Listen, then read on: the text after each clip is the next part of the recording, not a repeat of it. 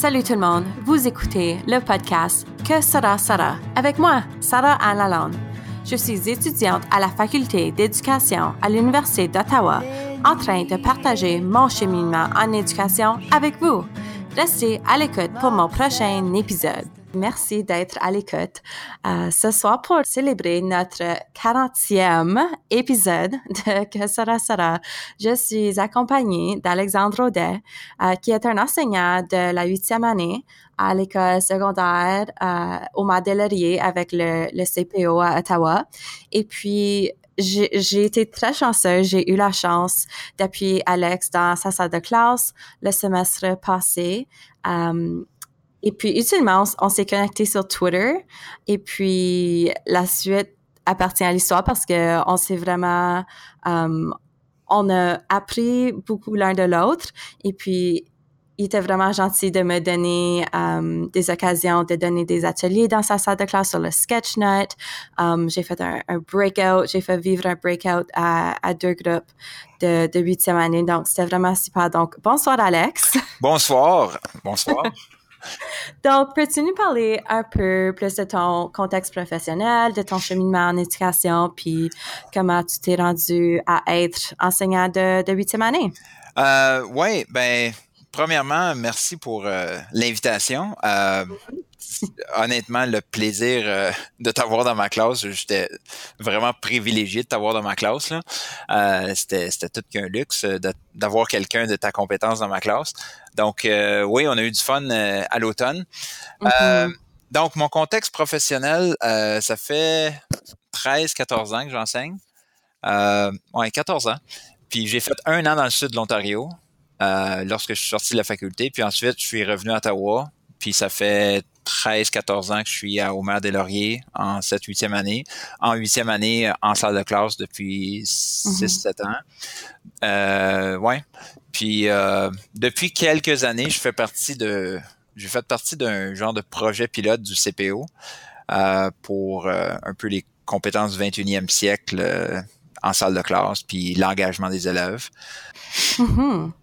Donc, on parle souvent de compétences du 21e siècle, on, on repense l'école, on veut innover, et puis d'après ce que je connais de toi d'après ce qu'on a vécu dans ta salle de classe, um, tu n'as pas une classe ordinaire. Um, premièrement, parce que tu n'as pas de, t'as pas des rangées de pupitres comme un rang d'oignon. Euh, c'est déjà le fun, de façon comme visuelle et de façon physique dans ta classe.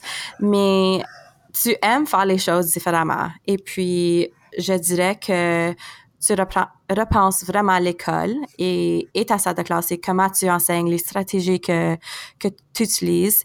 Et ma, ma première question que j'ai, c'est pourquoi es-tu quelqu'un qui ne fait pas les choses de façon traditionnelle, disons? Euh, il y a des fois, je te, je te dirais, j'aimerais ça les faire de façon traditionnelle parce que c'est vraiment de l'ouvrage de quasiment toujours refaire. Mais je sais pas, j'ai, je suis toujours, on dirait, à la recherche du, euh, de, de, de la, la, la leçon, la, l'unité parfaite. Puis j'essaie toujours d'améliorer mes affaires. Puis aussi, je me rends compte que de plus en plus, euh, là maintenant, ça fait tellement longtemps que j'enseigne les mêmes matières que mm-hmm. la matière elle-même, je la maîtrise. Maintenant, je suis beaucoup plus à l'écoute de mes élèves. Puis je pourrais pas faire un copier-coller mon unité de français, rapport de recherche. Je pourrais pas, je pourrais pas faire un copier-coller de ce que j'ai fait l'an passé puis juste faire mes photocopies parce que j'ai pas les mêmes élèves, donc c'est sûr que ce sera pas le même cours, j'ai pas les mêmes intérêts, j'ai peut-être plus d'artistes cette année que j'en avais l'an passé. Fait que mm. faut que je m'ajuste, faut que je fasse des choses différemment. Puis euh, le projet pilote avec le CPO, ça m'a vraiment un peu comme donner des ailes parce que, ben, comme tu l'as dit, on a repensé euh, l'environnement d'apprentissage en salle de classe. J'ai pas de pupitre, euh, j'ai des chaises euh, à roulettes avec des tables qui se déplacent et donc toutes sortes d'affaires. Mais ouais, c'est extraordinaire. Et les élèves adorent ça aussi. Ah oui, ah, ben écoute, ils ont le choix entre ça ou une chaise attachée au pupitre. Je pense que le choix est facile à faire. mais c'est quand même euh, c'est plus que ça. Puis je me suis rendu compte que un peu comme Darwin disait, notre environnement vient un peu faut qu'on s'adapte à notre nouvel environnement. Je pourrais pas donner des cours magistraux jour après jour après jour avec des avec des chaises à roulettes puis des tables qui se déplacent parce que écoute les élèves ils vont virer fou là. Euh, tu as déjà été témoin d'un de, mes cours euh, moins euh, moins comment on pourrait dire qui a eu moins de succès dans ma classe puis on voyait que si je parlais trop, les élèves ils décrochaient. Comme ça arrive pas mm-hmm. souvent que je fais du magistral, mais bon, des fois il faut en faire un peu. donc ça me force vraiment mon environnement de classe, ça me force vraiment à faire les choses différemment. C'est moi qui je me l'impose, puis j'aime ça comme ça. Ouais. Mm-hmm. Une chose que ben j'attendais un peu dans ta réponse, mais c'est le fait que tu lis tellement. Je sais, j'ai vu ta, ta bibliothèque de livres dans ta salle de classe. Et puis, sais-tu un peu ces auteurs, ces auteurs, les gens que tu côtoies sur Twitter, qui euh, t'inspirent un peu comme oui, puis je te dirais que je lis beaucoup, euh, mais il y a des fois que ça se retourne un petit peu contre moi dans le sens que euh, faut que je commence à vraiment aller dans une direction puis arrêter de de tâtonner à gauche puis à droite, puis euh, vraiment aller comme là, je pense que j'ai trouvé ma direction dans laquelle je veux aller. Je veux vraiment axer ma salle de classe sur la réflexion, euh, faire penser mes élèves, les euh, ouais, parce que si nos élèves deviennent des penseurs, automatiquement ils vont apprendre. Euh, donc, je veux vraiment axer là-dessus. j'ai lu plein de choses dans les dernières années, mais je pense que ça c'est c'est la voie que que sur laquelle je me suis embarqué. Là. Mm-hmm. Um, et puis, je sais qu'on a, on a parlé de plusieurs personnes, moi et toi, après et avant les cours que tu enseignais, qui t'inspirent, mais y en a-tu quelques-uns dans lesquels tu dis, oui, euh, la vision de, de X m'appartient vraiment?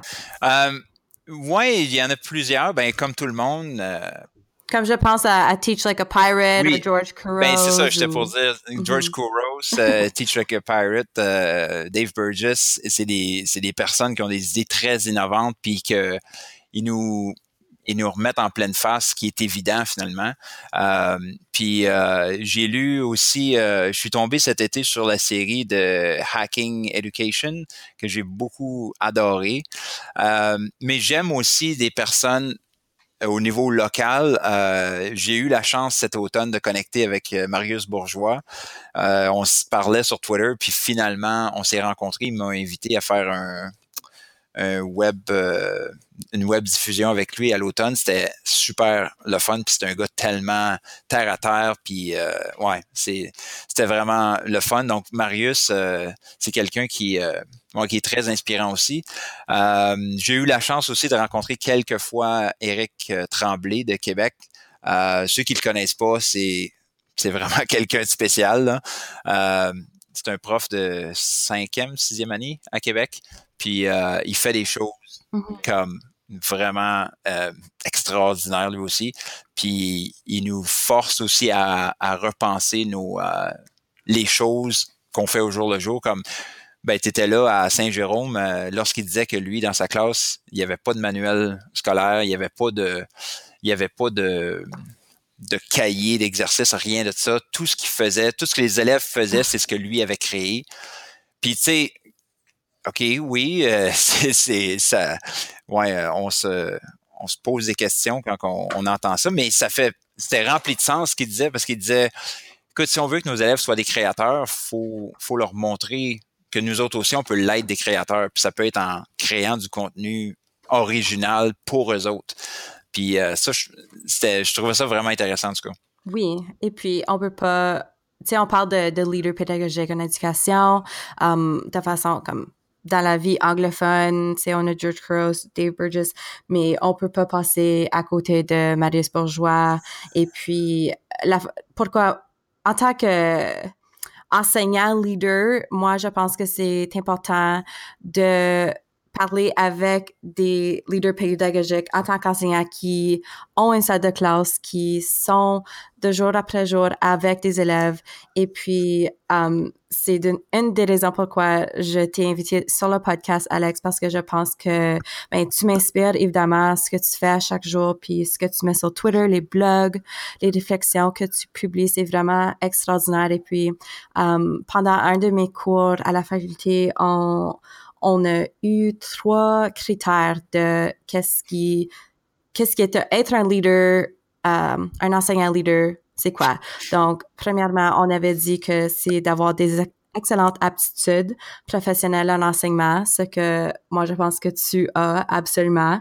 Um, deuxièmement, et celui que je pense qui te touche le plus, c'est que tu as une philosophie d'enseignement et d'apprentissage très, très claire et précis.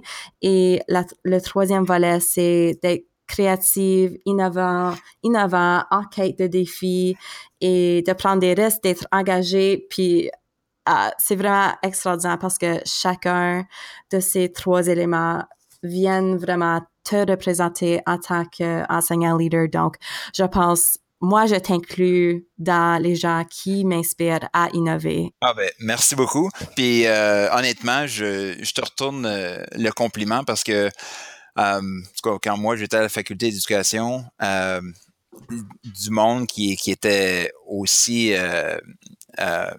dans la communauté que toi tu l'es, c'est sûr que dans mon temps, hein, on n'avait pas les réseaux sociaux, mais euh, mais quand même, c'est c'est tu utilises tout ça, euh, tous les leviers que tu as, tu les tu, les utilises euh, à merveille. Merci. Mm-hmm. Puis ouais, puis c'est vrai ce que tu dis dans le fond parce que beaucoup de leaders pédagogiques pédagogiques sont des, des conseillers pédagogiques ou des directeurs d'éducation ou des conférenciers. Puis on n'entend pas souvent parler du monde qui sont sur le plancher des vaches, comme on dit, qui sont en salle de classe. Euh, puis c'est vrai que, ben, écoute, on n'a pas toujours le temps en tant que prof avec nos, nos, euh, nos corrections, nos euh, planifications. c'est c'est dur de toujours faire entendre sa voix comme moi le premier. J'ai commencé un blog cet été, puis écoute, là, je suis juste comme envahi. c'est ta réalité. Ben, c'est ça. Puis avec mm. des jeunes enfants, une jeune famille, écoute, je suis juste envahi de comme je fais juste ma job, puis le blog, ben ça va aller l'été prochain. Là. Euh, mais puis Twitter, au moins Twitter peut nous, nous permettre de lancer des petits commentaires puis de juste mm-hmm. continuer la réflexion, même si on n'étend pas notre réflexion dans un texte au complet. Euh, ouais, donc oui, il y a beaucoup de profs inspirants, puis je pense que dans les écoles, il y a des profs inspirants partout. Euh, puis souvent, c'est pas ceux qui parlent le plus fort, les profs inspirants. faut savoir aller les chercher puis aller les, euh, les trouver un peu les, les, diamants, si on veut. Dans mon école, il y, a, il y en a une coupe de diamants comme ça à Omer des Lauriers. Euh, puis c'est vraiment le fun quand on se met à jaser. Là. J'ai plein de collègues avec qui je fais des. J'essaie de faire des petits projets. Sur le coin de la machine à café, on, s'échange des idées, puis euh, donc c'est vraiment stimulant, je pense, d'échanger comme ça. Je, je pense déjà comme Cassia, qui est quelqu'un que j'aimerais autant avoir sur le podcast. Donc, Cassia, si tu es en train d'écouter, t'es prochaine. oui, absolument. Moi et Cassia, euh, en tout cas, on forme euh, une bonne équipe parce qu'on se complète bien. Mm-hmm. on a chacun nos forces, puis on s'entend super bien. Donc, ouais. Donc, Cassia Larocque, oui, définitivement. C'est une de, une de celles à qui je pensais. Dernièrement, tu as entamé un projet avec tes élèves. Um, un, je sais pas comment t'aimerais, si tu as comme un, un, nom pour le projet, mais comme un tableau de croissance où les élèves ont dû comme s'auto-évaluer euh, en, en, prévision des bulletins euh, ben pour le mois de février. Oui, ben en fait, ça a commencé, je te dirais, au mois de septembre. Puis même que je te dirais, ça a commencé, ça fait un petit bout parce que euh, à force d'enseigner, puis de bon, tu fais la routine de l'enseignant, tu prépares les leçons, tu prépares les évaluations, puis ensuite tu, euh, tu, tu, évalues, tu corriges, tu mets des notes, puis ensuite, OK, on arrive au bulletin, on met des notes. Puis là, moi, j'étais vraiment un petit peu tanné de ça, que l'élève reçoit sa copie, c'est quoi ma note? Ah, OK, quoi, toi, qu'est-ce que tu as eu? Puis, tu sais, ça, ça, ça, arrête là. puis là, j'ai commencé à faire de la lecture là-dessus euh, assez intensément cet été. Euh, j'ai trouvé plein de ressources en ligne, des livres, etc. Puis là, en septembre, j'ai dit à mes élèves en histoire, OK, en histoire, vous allez faire des projets, mais je vous donne pas de notes. Je vous donne juste de la rétroaction. Euh, puis mes élèves ont eu aucune note chiffrée ou lettrée ou ce que, ce que, ce que tu veux. Euh, ils l'ont pas eu avant le mois de janvier en, en histoire. Euh, puis même à ça, ils l'ont jamais eu vraiment. Euh, je vais venir à ça plus tard. Euh, mais je leur donnais seulement de la rétroaction. Rétroaction qui pouvaient réutiliser, améliorer leur travail en histoire, entre autres. Puis en français puis en anglais, je fonctionnais pareil. Les élèves écrivaient des textes, je leur donnais de la rétroaction. Ils devaient utiliser ma rétroaction, garder des traces de leurs changements dans leur texte et ainsi de suite. Donc, je, veux, je voulais vraiment axer sur la croissance puis arrêter de mettre le focus sur la performance de euh, ça me prend des notes, ça me prend des notes, ça me prend des notes parce que selon moi, les notes sont pas un indicateur de qu'est-ce que tu as appris. Mm. Parce que, écoute, si, si tu as un artiste, euh, un artiste, un, un, élève qui est plus artistique, ben ça se peut qu'il y ait 98% en art, euh, en art euh, visuel, mais il n'a absolument rien appris dans son cours. Même chose, leur sportif, ça se peut qu'il y ait 95% en gym, mais il n'a absolument rien appris en gym. Il est juste bon à jouer au soccer, puis à botter un ballon, puis à lancer un ballon. Mais il n'a rien appris. Donc, moi, je veux vraiment essayer de trouver un moyen de mesurer la croissance. Euh, c'est pas facile, puis mon système est pas parfait. Euh, mais c'est pour ça un peu que, que j'ai commencé ça, parce que ça me tapait un peu ses nerfs de mettre des notes.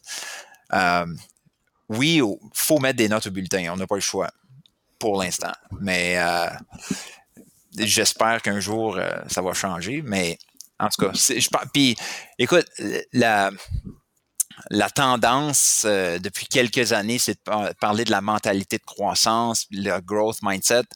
Mais je vois pas comment on peut développer le growth mindset en continuant à donner des notes. Pour moi, c'est un non-sens. C'est c'est comme on parle des deux côtés de la bouche quand on fait ça. Là.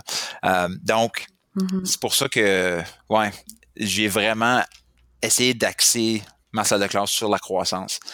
Oui, j'adore ce que tu ce que tu as dit, donc croissance et non performance, right? Parce que moi aussi, j'ai été élève que, honnêtement, je regardais ma note, puis c'était la fin. Comme on est un peu. Um, dès la première année, en montant, on est comme programmé pour juste vouloir recevoir une note, une note finale. OK, où est-ce que je suis? Même pas rendu, mais OK, mon, mon travail vaut quoi? Et puis, là, comme, est-ce qu'on prend en compte la rétroaction?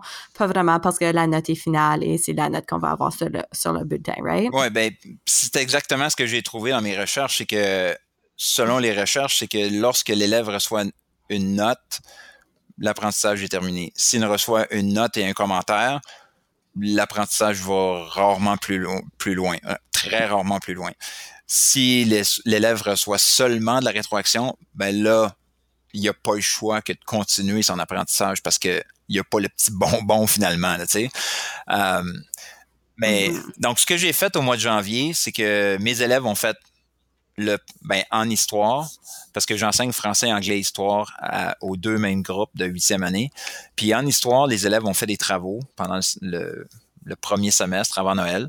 Euh, des, ils ont fait leur propre recherche indépendante, euh, des travaux, je leur donnais de la rétroaction, etc. Puis là, en revenant de Noël, euh, en janvier, les élèves ont dû préparer une genre de conférence avec moi. Euh, je leur donnais sept minutes pour me dire voici ma croissance durant le semestre euh, et selon les critères de la grille d'évaluation, le premier critère, mettons connaissance compréhension, voici comment est-ce que je réponds aux critères des preuves dans mes travaux que au début wow. j'étais pas tout à fait là. Là maintenant dans mon dernier travail, vous pouvez voir que je suis rendu là etc., etc. Donc, les élèves devaient identifier leurs forces, identifier où est-ce qu'ils, ont, qu'ils se sont améliorés, comment ils se sont améliorés. Donc, vraiment, je les forçais à réfléchir sur comment ils apprennent vraiment de la, de la métacognition. Là. Euh, puis, euh, je te dirais que j'ai été pas mal surpris des résultats parce que la plupart ont, vraiment bien fait de la réflexion. Euh, ils ont parlé des habitudes habileté, euh, habitudes de travail, les HH qu'on met au bulletin. Euh, il y en a qui ont réalisé, ben, tu quoi, ma mm-hmm. gestion de temps, ma gestion de mon temps était pas super bonne. Je faisais ma recherche à la dernière minute. C'est pour ça que, ben, donc ils réalisaient un paquet de choses, puis c'était même pas moi qui leur disais, c'était tous eux autres qui qui le réalisaient. Donc, il y en a qui ont eu des super bonnes réflexions. Euh, puis à la fin, je leur disais, OK, quelle note que je te mets au bulletin? Donc, l'élève pouvait décider de sa note. Euh, puis je te dirais qu'assez souvent, les élèves étaient pas mal exactement où est-ce que moi je les aurais mis. Là. Euh, donc, ça. Je pense que. Ah oui? Oui. OK, parce que moi, je me dis comme tout le monde doit se poser la même question que moi, comme est-ce que tu avais le dernier mot, comme surtout si tu voyais qu'un élève s'est donné comme une meilleure note qu'il méritait, comme comment tu gérais ben, cet élément. Admettons que moi, je pensais qu'un élève était plus alentour de 75, puis l'élève m'arrivait puis il me disait, ben moi, ça me prend 80, je veux 90% Puis là, je lui reposais quelques questions parce que au début du semestre en histoire, les élèves avaient des, euh, des objectifs d'apprentissage. Il y avait quelques certains objectifs d'apprentissage. Donc, à la fin du semestre, tu devrais savoir, tu devrais être capable de parler de ça, de ça, de ça. Euh, puis là, je leur disais, OK, ben, parle-moi de cet objectif d'apprentissage-là. Ah, t'es pas tout à fait capable. OK, mais parle-moi de l'autre objectif d'apprentissage. Puis là, l'élève réalisait, ben, ouais, c'est vrai, je suis pas tout à fait mm. capable de répondre au premier. Le deuxième, plus, OK, ouais, c'est vrai que je suis pas un 90 finalement. Fait que moi, je voulais que l'élève, en sortant de l'atelier, de, la conférence avec moi, je voulais que l'élève comprenne sa note, puis ils savent exactement pourquoi qu'avec cette note-là, puis il n'y avait pas de Oh, monsieur m'a donné cette note-là parce qu'il m'aime pas ou euh, donc l'élève comprenait parce que il avait eu son mot à dire dedans. Puis je pense que c'était de rendre le processus d'évaluation plus transparent parce que je pense que les profs, on a notre notre cahier de notes, c'est comme secret, ultra secret, puis mais je pense mm-hmm. que si on le rend transparent, ça les élèves vont peut-être commencer à, y prendre part puis à être pas mal plus impliqués euh, dans leur apprentissage puis pas juste courir après la bonne note là. OK. Donc, comme j'ai, plein de questions qui, qui m'arrivent. Et puis, comment as-tu comme préparé tes élèves pour leur aider dans tout l'aspect de la métacognition? Comment comprendre c'est quoi un, comme les résultats d'apprentissage, s'ils ils ont véritablement um, compris cela, puis comment se donner la propre note? Oui, ben, je te dirais que mon premier semestre en histoire, des, des, recherches indépendantes que les élèves faisaient.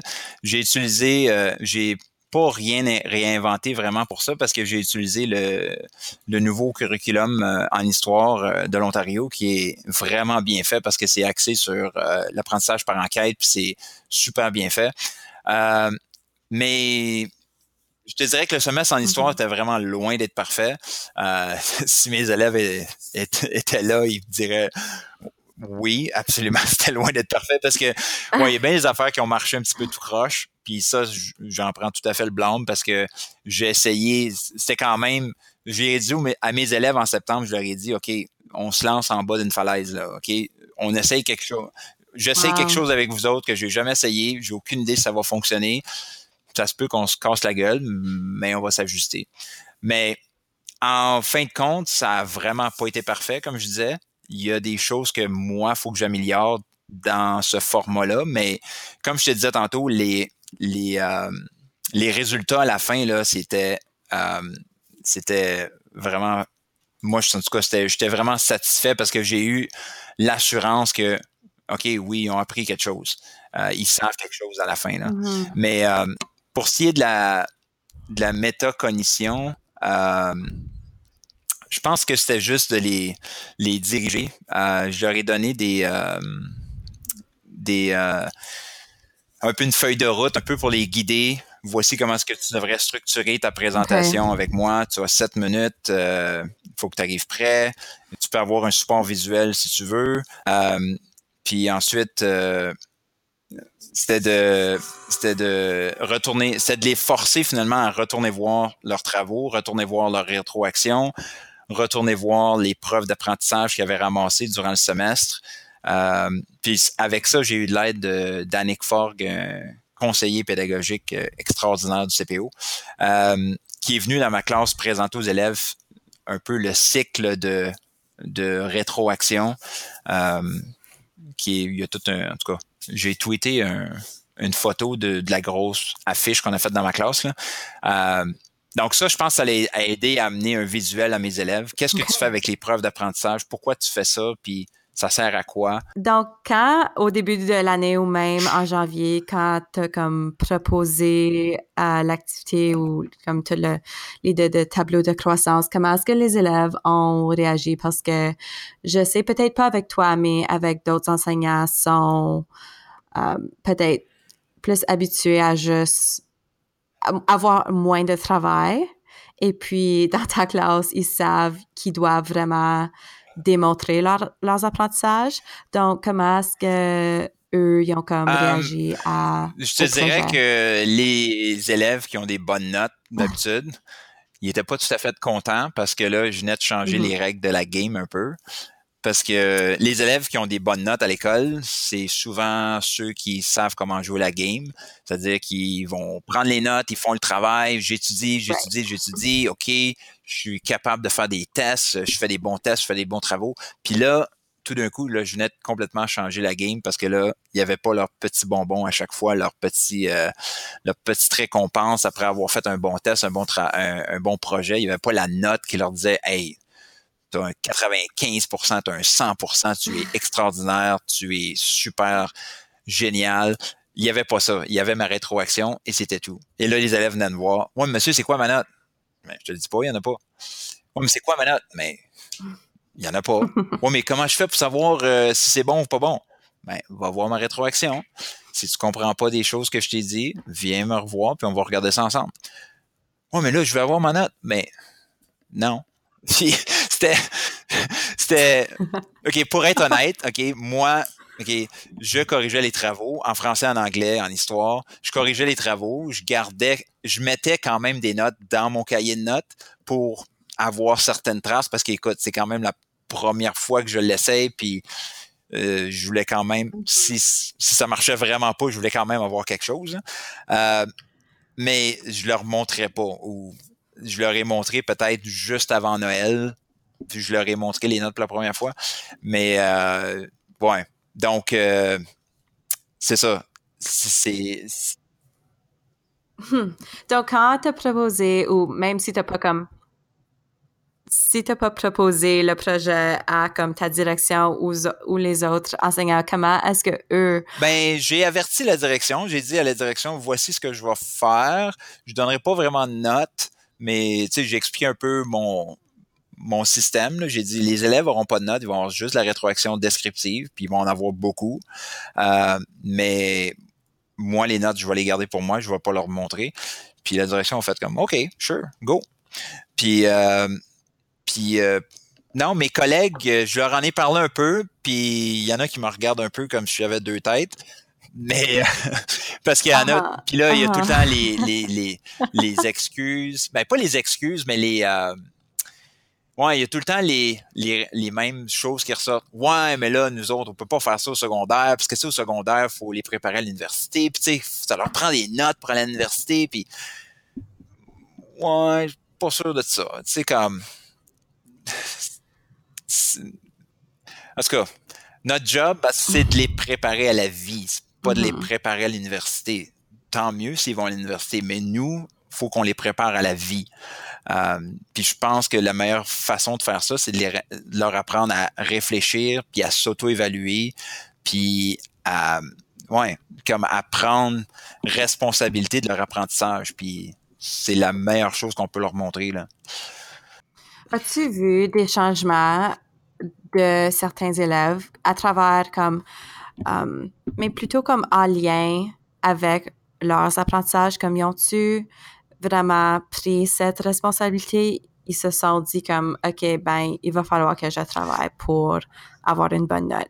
Comme, as-tu vu un peu comme la progression? Oui, je te dirais que certains, élèves, qui l'ont réalisé puis qui se sont dit, OK, il euh, va falloir que je m'y mette parce que il y aura pas de, de free pass. Euh, D'autres moins, comme dans toute salle de classe.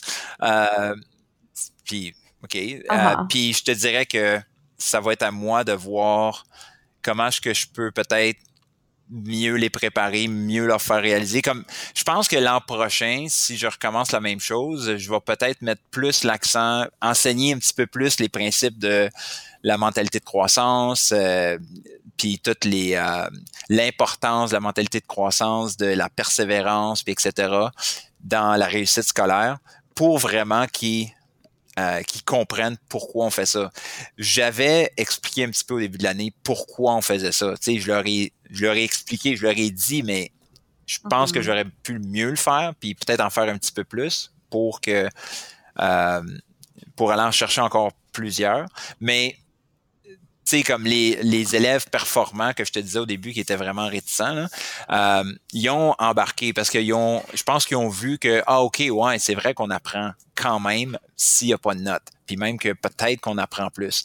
Puis que peut-être que ça nous force à, ça fait en sorte que on n'a pas peur de, de faire des, des projets un peu plus risqués parce que je peux comme je peux toujours me reprendre, je peux toujours m'améliorer. Donc, ça encourage la prise de risque aussi, là, tu sais. Euh, mm-hmm. Mais oui, il y a une certaine croissance chez les élèves, euh, mais c'est un, c'est un long processus parce que aussi, il y a le fait que en huitième année, les élèves changent beaucoup de septembre à juin. C'est plus les mêmes personnes. Euh, fait qu'il y a, il y a aussi ce côté-là. Mm-hmm. Il y en a pour qui euh, sont à différents sont à différents endroits dans leur développement, dans leur maturité. Donc, il y a ça aussi qui rentre en ligne de compte. Il y en a qui ne le réalisent pas encore, mais peut-être que rendu au mois de mai, ils vont commencer à, le réaliser. Mm-hmm. Et puis, OK, donc j'ai adoré ce que tu as dit um, en début d'épisode que repenser l'école et d'innover, c'est pas toujours facile. Puis des fois, tu aimerais tout faire de façon traditionnelle parce que des fois, c'est juste plus facile comme ça. Donc, t'as entamé ce projet, tu es comme ben, presque à la fin, tu as reçu les notes, la rétroaction, euh, la note des élèves, tu as fait les rencontres et puis je sais que évidemment tu as pris beaucoup de notes, tu as comme fait ta réflexion, mais pour l'année prochaine, penses-tu envisager euh, le même projet? Et comment, euh, je sais que tu l'as mentionné un peu au début, mais um, quels éléments est-ce que ben, je te dirais que c'est définitivement quelque chose que je veux continuer à faire euh, parce que euh, comme je te ben absolument. Hmm. Comme ça vaut la peine, right? Ce qu'on veut dire. Oui, puis je te dirais que une des choses que j'aimerais essayer de faire, c'est d'essayer d'embarquer une couple de collègues parce que euh, c'est difficile quand on est tout seul qui qui rame dans un sens euh, avec comme une genre d'idée, puis que là, ils s'en vont dans l'autre cours, puis là, ben, c'est... Donc, ça, c'est difficile. Euh, mm. Donc, peut-être aller chercher une couple de collègues, les embarquer, puis ensemble qu'on construise des choses, qu'on qu'on ressorte des idées finalement. Euh, puis, comme je disais tantôt, ça serait peut-être de mieux préparer les, les élèves. je les ai quand même euh, encadré, mais je pourrais mieux le faire encore. Euh, moi, j'ai pas eu peur de le dire à mes élèves. Euh, OK, en histoire, premier semestre, OK, on a eu des succès, mais il y a une couple de choses qui ont marché un petit peu tout croche, puis je leur ai dit, moi, je prends une partie du blâme parce que, écoute, euh, il y a des choses que j'aurais pu mieux faire, là, tu sais. Euh, en anglais, en français, ils ont... Comme je disais tantôt, on a fait un peu le même principe. En janvier, les élèves ont, fait leur tableau de croissance, puis ont dû enregistrer une vidéo pour me prouver leur croissance en français lecture, français écriture, anglais lecture, anglais écriture.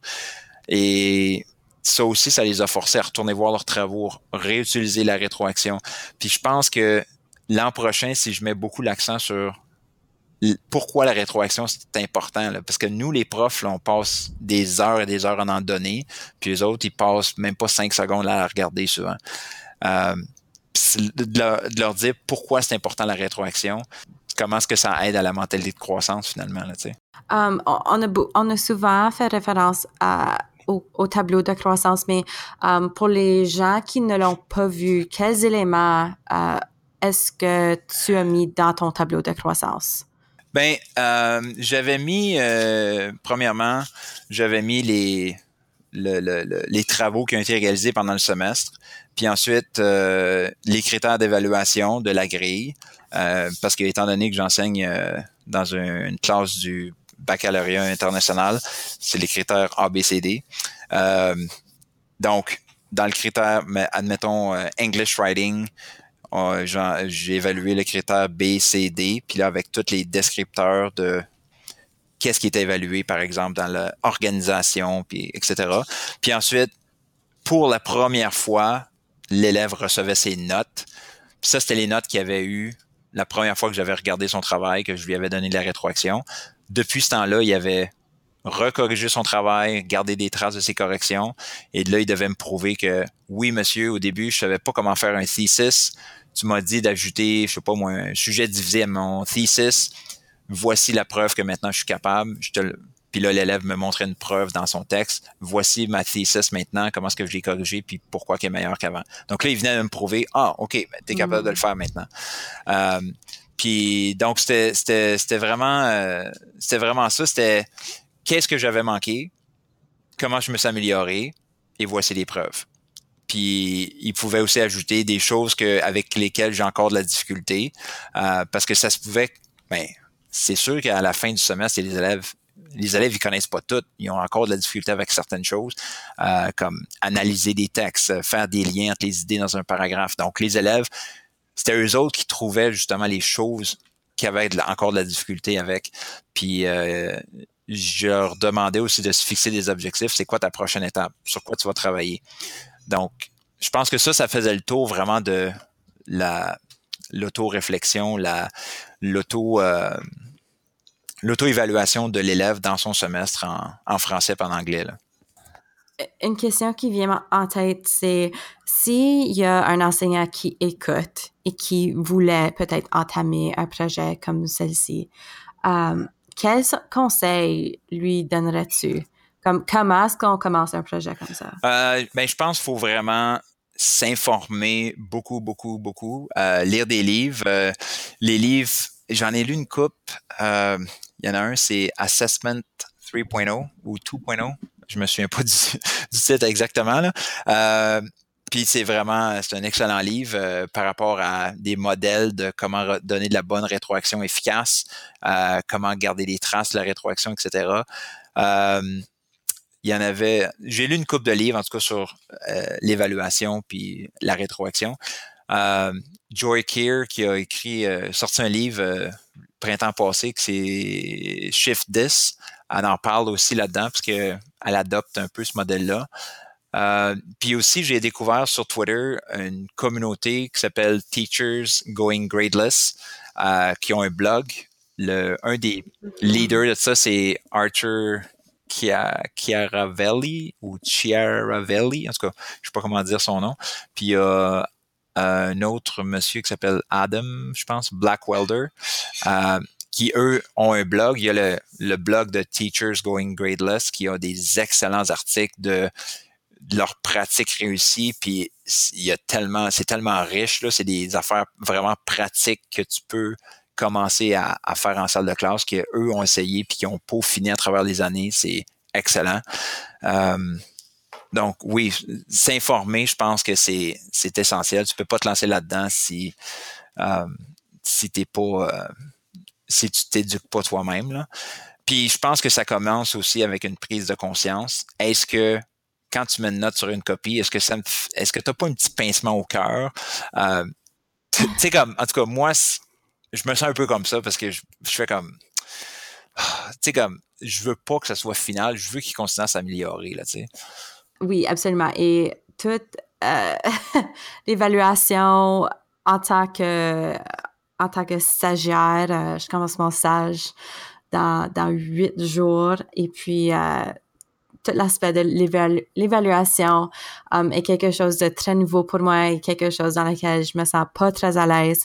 Donc, euh, c'est très intéressant de d'avoir cette conversation avec toi ce soir et peut-être um, lancer l'idée à mes enseignantes accompagnatrices, on sait jamais um, quel petit, mais petit changement qu'on qu'on pourrait adopter en salle de classe. Et j'adore ce que tu as dit de, de pas s'informer pas juste s'informer, mais aussi de parler de la mentalité de croissance dans la salle de classe et um, inciter les élèves à vouloir euh, lire cette rétroaction et grandir dans leurs apprentissages et que la note n'est pas, comme tu dis, la fin des apprentissages. Donc, um, Alex, je pense que ce que tu fais est vraiment incroyable. Tes élèves sont tellement chanceux de t'avoir en tant que mentor. Je pense pas qu'ils l'ont encore réalisé, mais peut-être qu'en neuvième, dixième année, ils vont dire euh, ah sais monsieur O'Day était pas mal bon. Ils vont te remercier plus tard. Peut-être. J'espère. On espère. Oui oui oui oui, oui. si les gens veulent te poser plus de questions au sujet de ton projet. Comment est-ce que eux peuvent rentrer en contact avec toi? Euh, ben le plus facile ça serait sur Twitter euh, at prof Odette à UDET euh, moi sur Twitter envoyez-moi un message ça va me faire plaisir. Moi je suis toujours euh, très partant pour euh, créer des nouveaux liens avec des profs euh, sur Twitter. Puis ben c'est comme ça que je t'ai trouvé cet été. j'ai lu tes tweets, puis j'ai j'ai regardé un peu ton profil, j'ai fait comme moi. T'as de l'air pas mal intéressante. puis c'est là que j'ai communiqué avec toi, puis on était prendre un café, puis on a commencé notre collaboration. Donc on sait jamais où est-ce que ça peut mener. en tout cas, moi, j'ai été vraiment gagnant de, ma collaboration avec toi, puis j'espère que ça va continuer encore euh, dans les prochaines années quand tu vas commencer à enseigner? Oui. absolument. Un grand merci. On ne sait jamais si je deviendrai enseignante avec le CPO. On pourra euh, ben, enseigner ensemble, co-enseigner. Oui, ça, ça serait le fun. Imagine. Oui, ça serait vraiment le fun. Ah, ah. si les gens du CPO euh, écoutent sur Duo Dynamique. Oui, oui. Excellent. Donc, bonne soirée, Alex. OK. Merci. Merci d'avoir écouté à Que sera Sarah avec moi, Sarah Anne Lalonde. Qu'avez-vous pensé de l'épisode? Faites-moi savoir en laissant un commentaire sur SoundCloud ou vous pouvez me rejoindre sur Twitter à Sarah, S-A-R-A-H, Lalonde, L-A-L-O-N-D-E-E, -E, et retrouvez mon podcast sur iTunes dans la barre de recherche Que sera Sarah. À bientôt!